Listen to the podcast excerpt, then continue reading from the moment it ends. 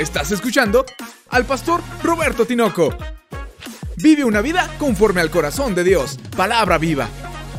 Cambio de ropa, así le hemos titulado este mensaje, hablando acerca de la carta del apóstol Pablo a los Corintios en el capítulo 15. La idea es hablarte acerca de cómo somos cambiados de ropa, de lo que nos reviste el alma, de la carne que hoy tenemos a la gloria que un día el Señor nos habrá de dar o de revestir. Bendito sea Dios.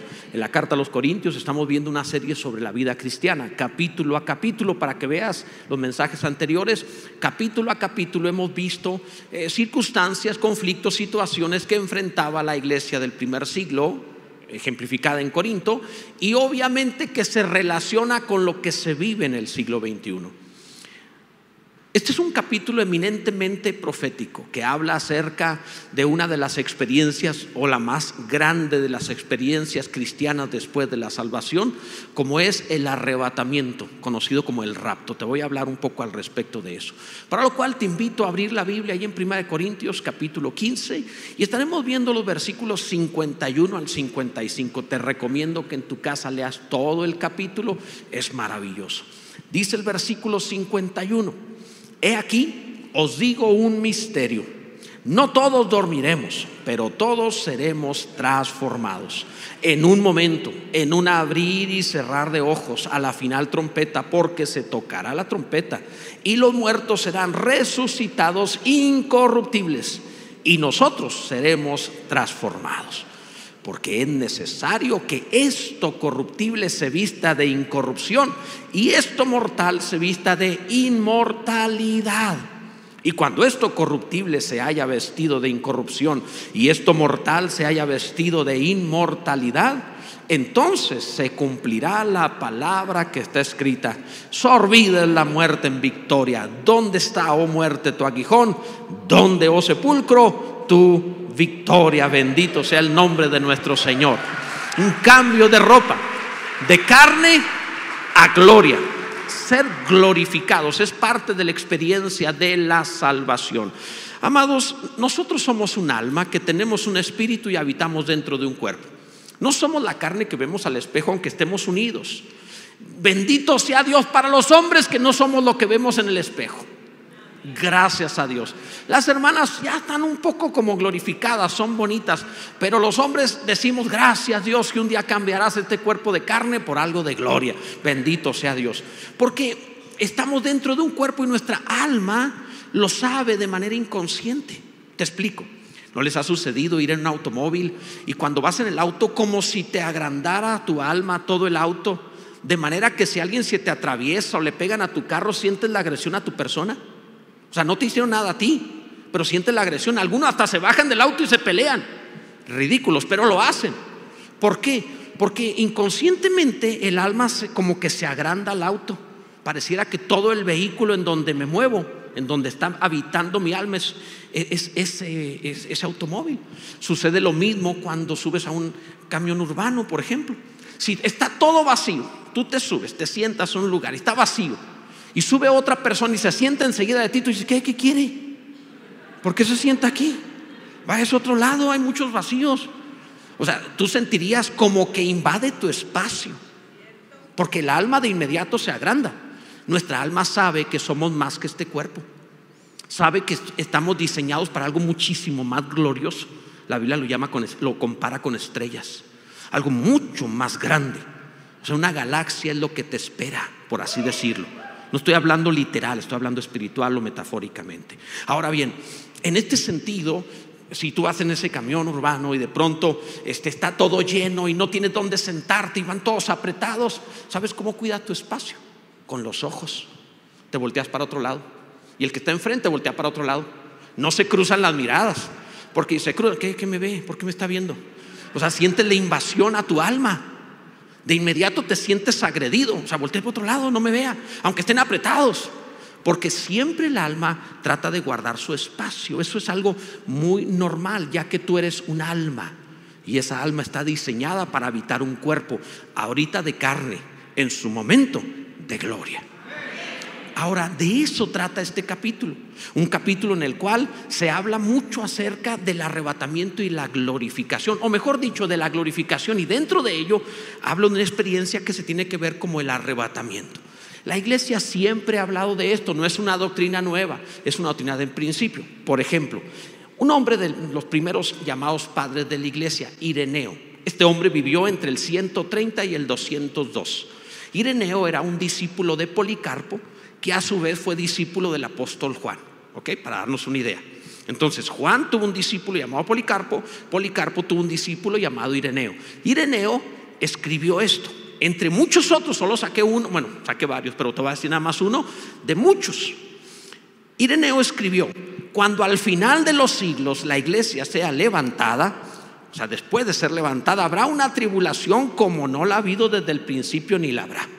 Y citó Mateo 24.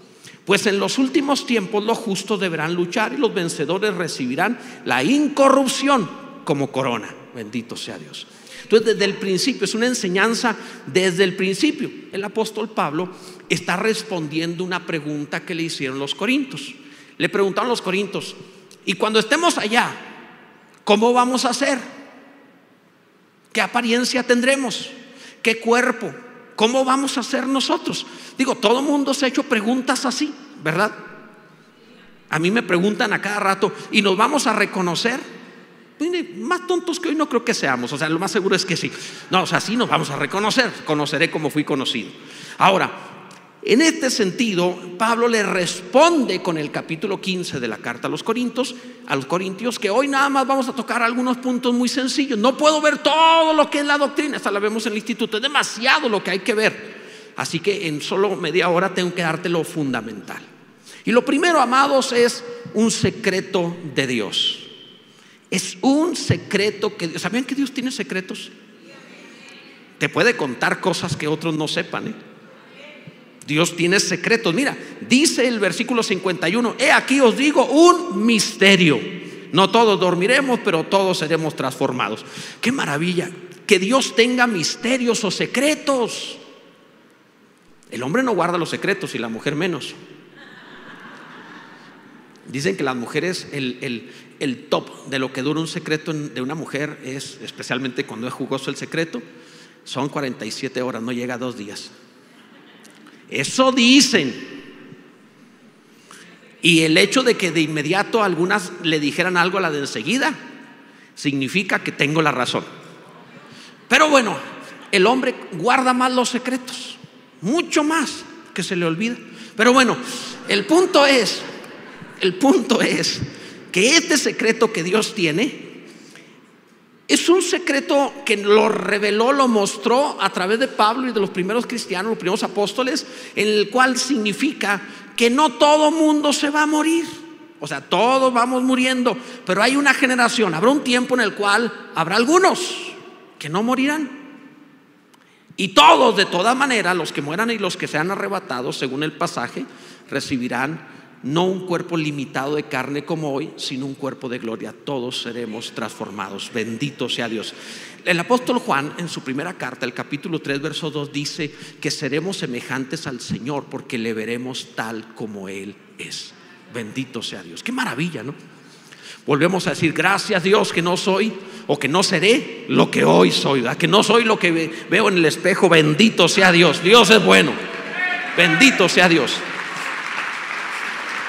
Ahora, no nos vamos a ver como hoy, pero entonces, ¿cómo nos vamos a ver? Pablo usa algunas figuras en el capítulo 15. El versículo 35 nos dice, dirá alguno, ¿cómo resucitarán los muertos? Es decir, ¿con qué cuerpo vendrán? Pablo dice esto, no yo, ¿eh? Necio. Lo que tú siembras no se vivifica, sino muere antes. Y lo que siembra no es el cuerpo que ha de salir, sino el grano desnudo. que es lo que tienes hoy? Tu cuerpo es un grano. Algunos sí parece, pero es una metáfora. Si lo ves, es una semillota. Pero no, no, o sea, es, es, una, es una figura, es una metáfora, es un ejemplo, una ilustración. De manera que cuando tú siembras una semilla, no sale una semillota, sale un árbol. ¿Y en qué se parece el árbol a la semilla? Prácticamente nada. La semilla es insignificante y se pudre. La sepulta se, se pudre y se acabó. Pero sale un árbol, algo glorioso, algo espectacular. Pablo primero compara lo que hoy tienes como una semilla que se va a morir, pero el cuerpo que vas a recibir es espectacular como sería un árbol que puede ser de muchísimos metros y que salió de una semilla. Y dice el pasaje, ya sea de trigo o de otro grano, pero Dios le da el cuerpo como él quiso y a cada semilla su propio cuerpo. Bendito sea Dios. Entonces, ¿cómo seremos? No lo sabemos, pero será muchísimo mejor que lo que hoy somos. Muchísimo mejor. Gracias a Dios. Al que le duele, la rodilla, diga gracias Dios. El que ha batallado por enfermedad, diga gracias Dios. te tengo que confesar que de los 20 a los 30 años, más o menos como hasta los 32, padecí una enfermedad muy severa que me mantenía siempre muy delgado. Llegué a pesar, o sea, eh, siendo un hombre de 26, 27 años, pesaba 55 kilos. Estaba enfermísimo, realmente mal, una calavera.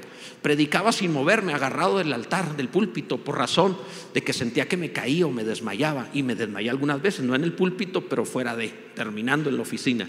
Porque mi cuerpo era muy malo. No, no, no fui, no me dieron un cuerpo maravilloso que pueda ser deportista y todo eso. Por dentro sí, porque me gusta todo eso. Pero el cuerpo por fuera no tanto.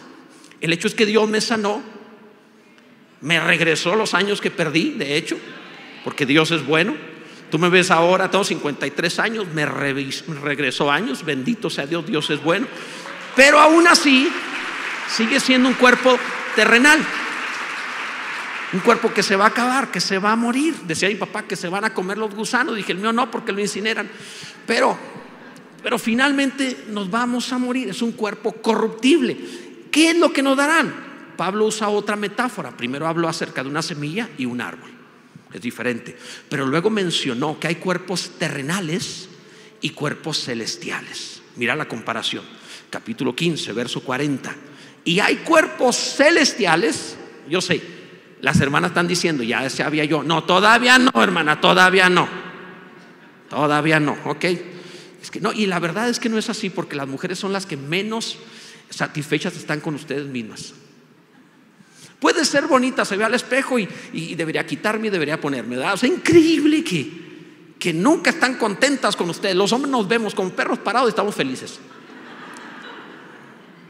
Va cinco minutos al gimnasio y otros cinco minutos al espejo a ver dónde, ya si ya salieron los músculos, no ha salido nada. Tiene la panza igual. O sea, pero bueno, en fin, así, así sucede. Esas cosas. Es que la vida parece, el cuerpo parece una broma, amados sobre todo en los hombres, parece una broma. Pasan los años, se cae el cabello y te empieza a salir por las orejas y la nariz, no es una broma. O sea, o sea no se vale. Pasan los 37, 38, 40 y, y olvídate, se caen los hombros y se van hacia la panza. Es en serio. Tenías hombros que te sentías, vean un jovencito de 17, 18 años, tiene los hombros como dos bolitas, pero pasa el tiempo y, se ve una bolota acá y los hombros, ¿dónde quedaron? Se desaparecieron. El triángulo que era el hombre así, se vuelve así. Es cierto, vean. Todos los demás de 40 al gimnasio o a hacer ejercicio por piedad. Ya no por salud, por piedad, para no ser un atentado visual al resto del mundo. Pero bueno, hay cuerpos celestiales y hay cuerpos terrenales. Ese es un cuerpo terrenal que hoy tenemos. Pero una es la gloria de los celestiales, ah, la comparación. Y otra es la de los terrenales. Y entonces Pablo usa metáforas diciendo, una es la gloria del sol, otra la gloria de la luna y otra la gloria de las estrellas. Pero una estrella es diferente de otra en gloria. Nuestro sol es una estrella pequeña, es una estrella joven y pequeña. No es una gran estrella. Comparado con las estrellas en el universo, nuestro Sol es muy, muy pequeño. Es insignificante, de hecho, comparado con otras estrellas. Y Pablo usa por el Espíritu Santo la metáfora de serás como una estrella.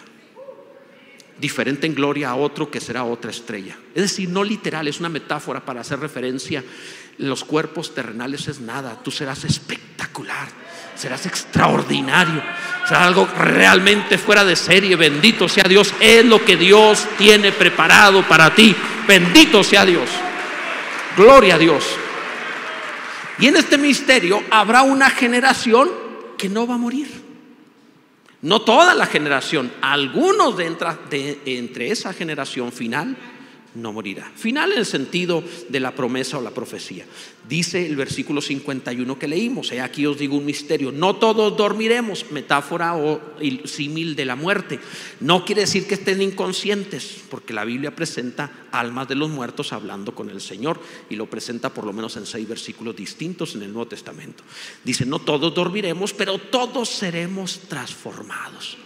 Bendito sea Dios. Entonces hay algunos que después de morir seremos transformados, otros que ah, sin morir seremos transformados. Yo espero ser parte de, que fuera hoy. Qué maravilla, no lo sé. Podría ser hoy, podrían pasar mil años más, no sabemos. Pero hay una generación en donde no todos morirán. Eso es el, secreto que he estado presentando la palabra. En la Biblia siempre hay eh, ilustraciones de que sucedió antes lo que Dios profetiza para el futuro. Por ejemplo, Enoch fue arrebatado por Dios antes de que viniera el diluvio. Es algo maravilloso. Cuando Enoch fue arrebatado, enseguida vino el diluvio.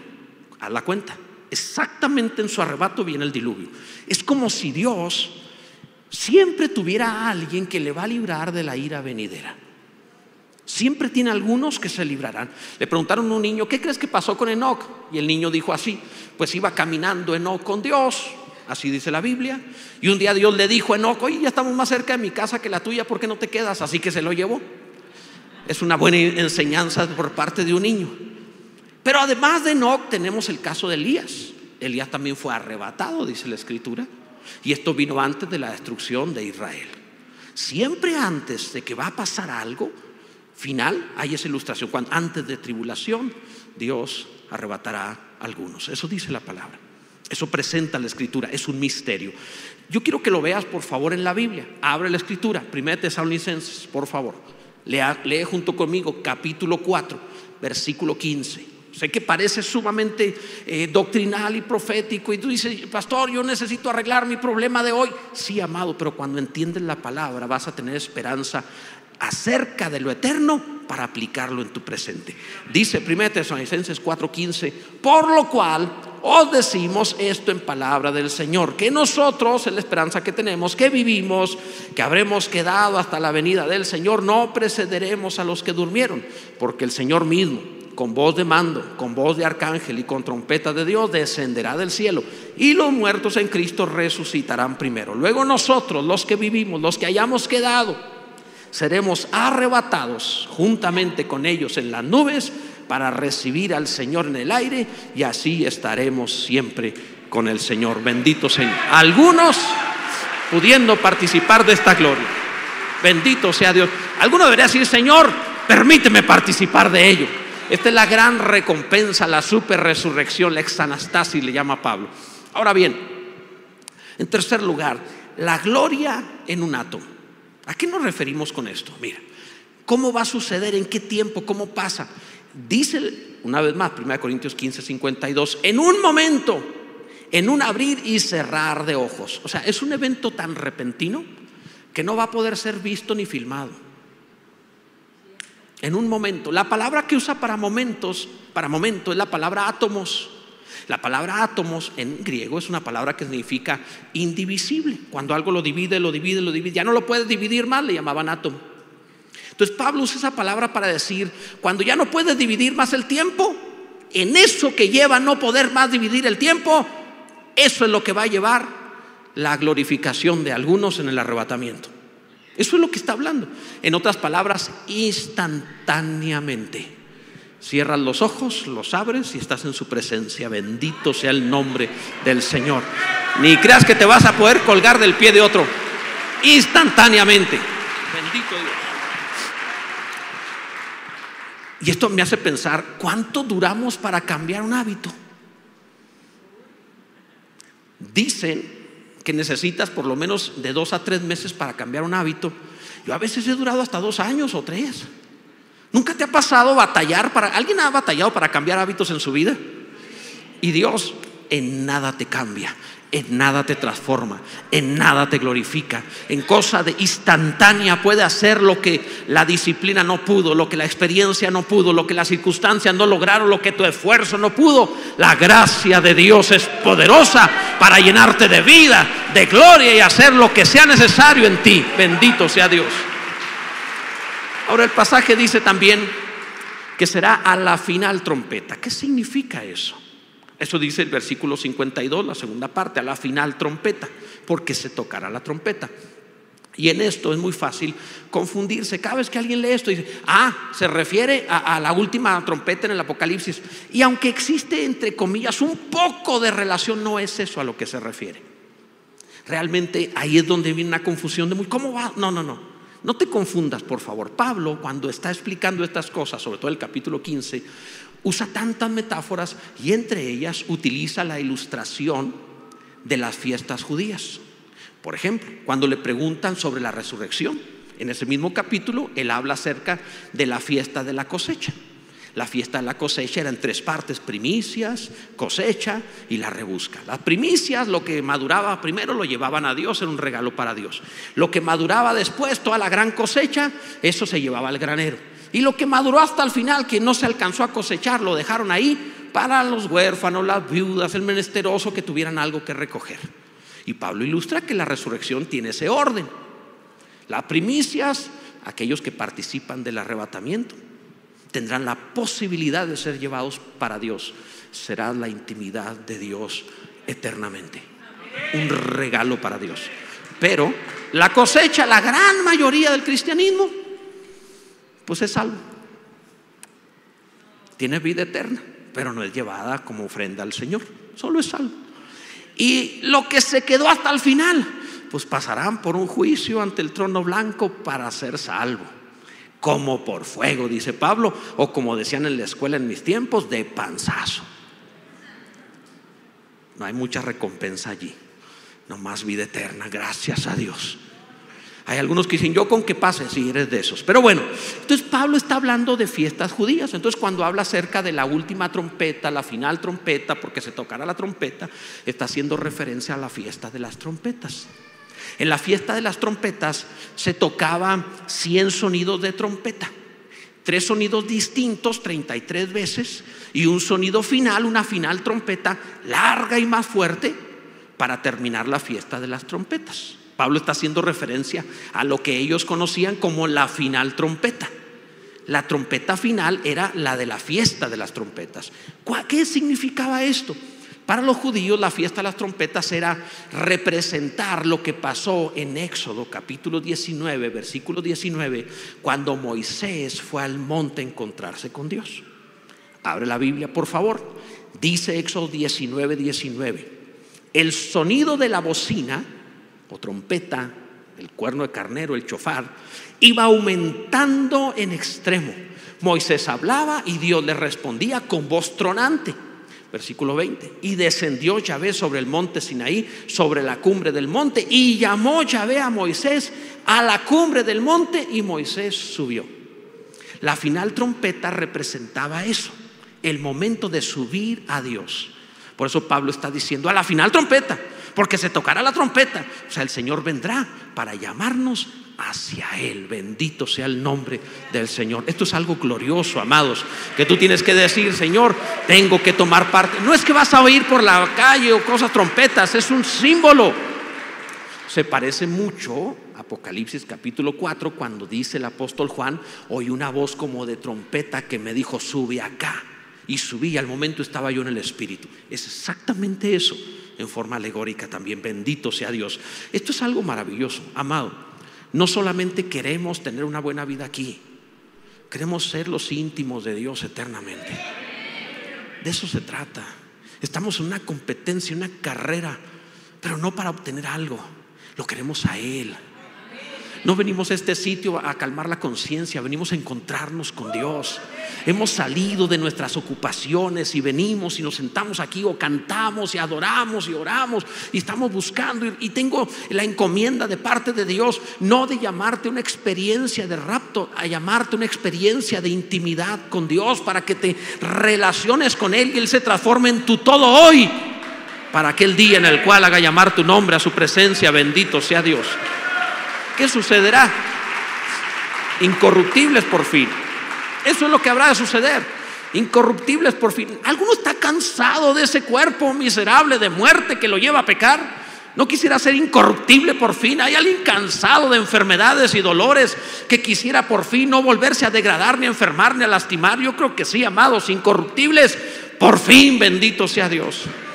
Dice el versículo 52, nosotros seremos transformados, dice la última parte, porque es necesario que esto corruptible se vista de incorrupción y esto mortal se vista de inmortalidad. Es necesario, dice el apóstol. ¿Por qué es necesario? Porque no puedes entrar a un ambiente eterno con un cuerpo temporal.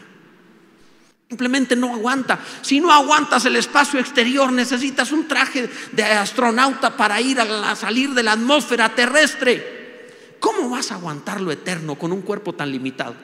Nos sumergimos en el agua y dicen, no te sumerjas tan rápido porque puedes tener una embolia. Y sucede.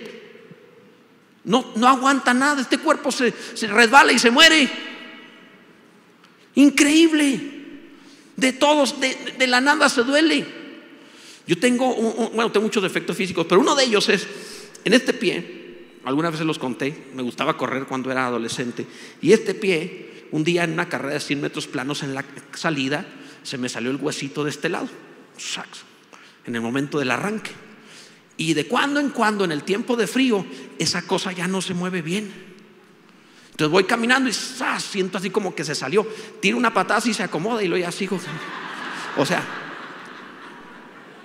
Dime si eso no es corruptible. Qué mal hecho, ¿verdad? Le decía, ay papá, que no se podía haber inspirado un poquito más, echarle más ganas, hombre, concéntrese, concéntrese, verlo con lo que sale uno. Producto de alguna borrachera, no lo sé.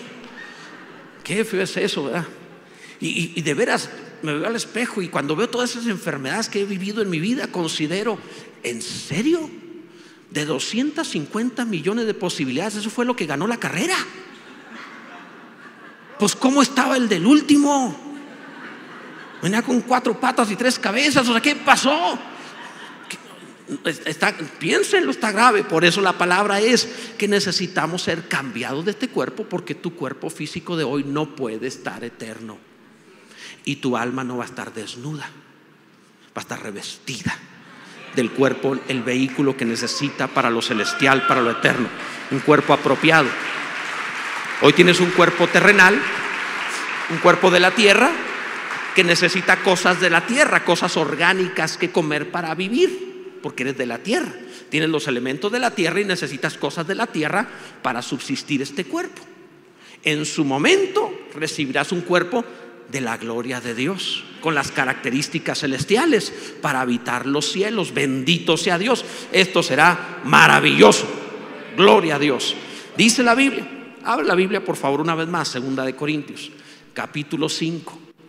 Sé que parece solamente hablar de lo eterno, no tienes idea que te estoy sembrando cosas para este momento, para el aquí y ahora, que te van a cambiar la historia. Dice segunda de Corintios 5, verso 1.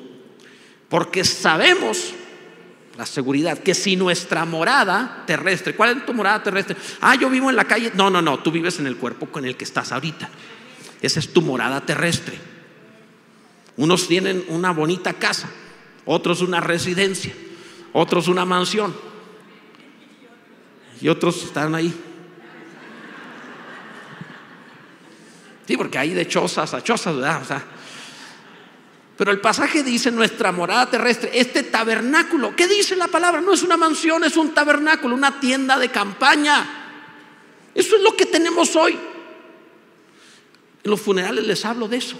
Y les digo, ¿qué mujer habría aceptado que llegaras? Imagínate que llegaras con tu mujer y le dijeras, cásate conmigo antes de casarse, cásate conmigo. Ya compré la tienda de campaña en donde vamos a vivir. La mujer feliz, sí, contigo hasta el nombre. No.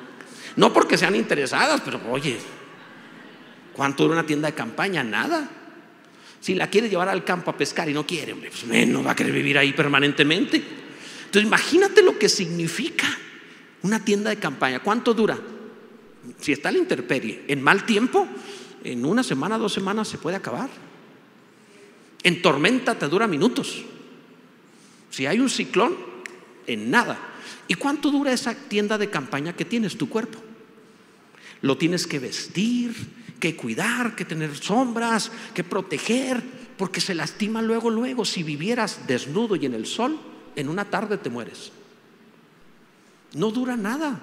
Es una tienda de campaña, es temporal. Di gracias Dios que este cuerpo es temporal. Gracias Señor. Yo sí lo digo, gracias Dios que este cuerpo es temporal. No tienes idea lo que he trabajado en él para hacerlo medianamente visible. Pero bueno, en fin, el hecho es, si este tabernáculo que va a pasar se deshiciere, se muere, se deshace, tenemos de Dios en la glorificación un edificio, ve la comparación. Las pirámides permanentes, la tienda de campaña temporal, un edificio, una casa no hecha de manos eterna en los cielos. Esa es la morada que está reservada para ti, no es una casita, es un cuerpo glorioso comparado con estrellas, espectacular. Ahora dice el pasaje, y por esto también gemimos, o sea, estamos desesperados, queremos, deseando ser revestidos de aquella nuestra habitación celestial. Pues así seremos hallados vestidos y no desnudos. Pablo está diciendo que fuera hoy el arrebatamiento para no morirme, para no ser desnudado de este cuerpo y quedarme en un alma hasta el final. Quisiera ser revestido. Sí, amados, todos los que han muerto ahorita todavía no reciben cuerpo de gloria, lo están esperando para aquel día. Están en su alma como desnudos, dice la palabra. Capítulo 6 de Apocalipsis vi las almas de los que habían sido muertos, las almas, como desnudos. Porque asimismo, los que estamos en este tabernáculo gemimos con angustia porque no quisiéramos ser desnudados, sino revestidos para que lo mortal sea absorbido por la vida. En lugar de pasar por una terrible experiencia de muerte, que de pronto cerraras tus ojos y estuvieras en presencia de Dios glorioso y espectacular. Bendito sea Dios. Debo concluir, último punto. La salvación final. Punto final, la salvación final. Dice 1 Corintios 15, 54, y cuando esto corruptible se haya vestido de incorrupción y esto mortal se haya vestido de inmortalidad, entonces se cumplirá la palabra que está escrita, sorbida en la muerte en victoria. O sea, que en la muerte va a ser algo que puedo con un popote acabarlo, lo sorbo. ¿Dónde está, oh muerte, tu aguijón? ¿Dónde, oh sepulcro, tu victoria?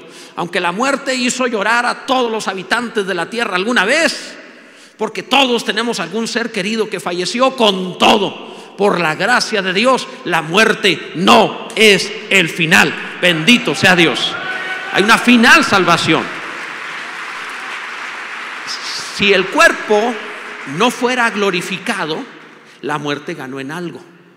Porque cuando Adán pecó y que entró la muerte a todos, Adán pecó y de inmediato murió su espíritu. Su alma comenzó a morir degradándose. Y un día su cuerpo se murió y se deshizo. Lo mismo le sucede a todos. Nacimos, la Biblia dice, muertos. Tu espíritu estaba muerto. Y Dios te ha dado vida cuando recibiste a Jesucristo. Te hizo nacer de nuevo. Estabas muerto, dice la Biblia. Y te hizo nacer de nuevo. Esa es la importancia de recibir a Jesús por Señor. No importa qué tan bueno parezca ser, está muerto. Yo soy la vida, dijo Jesús. El que en mí cree tiene vida eterna. Te hace vivir, pero vive tu espíritu. Tu alma está siendo vivificada. Tu alma todavía no está terminada la salvación. Santiago 1.21 dice que la palabra implantada puede salvar vuestras almas. Por medio de la palabra, lo que te estoy predicando te da dosis de gracia, de vida, de salvación que obviamente vivifica tu alma y te va santificando toda la vida. Todavía no termina el proceso de salvación.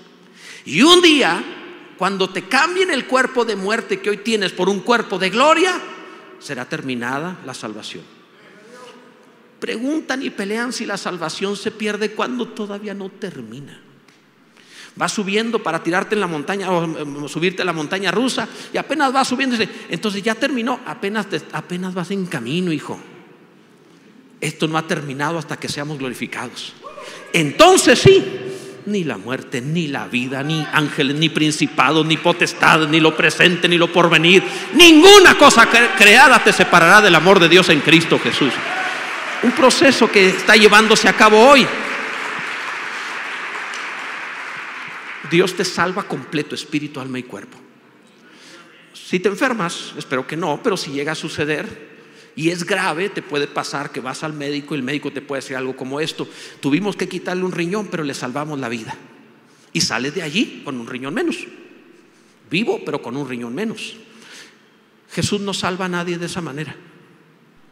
Cuando Jesús te salva, te salva completo, espíritu, alma y cuerpo. No te deja nada así como, ay, pues eh, la verdad es que sí lo puede salvar, pero se va a quedar con ese cuerpo corruptible el resto de la eternidad. No, amado. Espíritu, alma y cuerpo. Por eso la encomienda de Dios.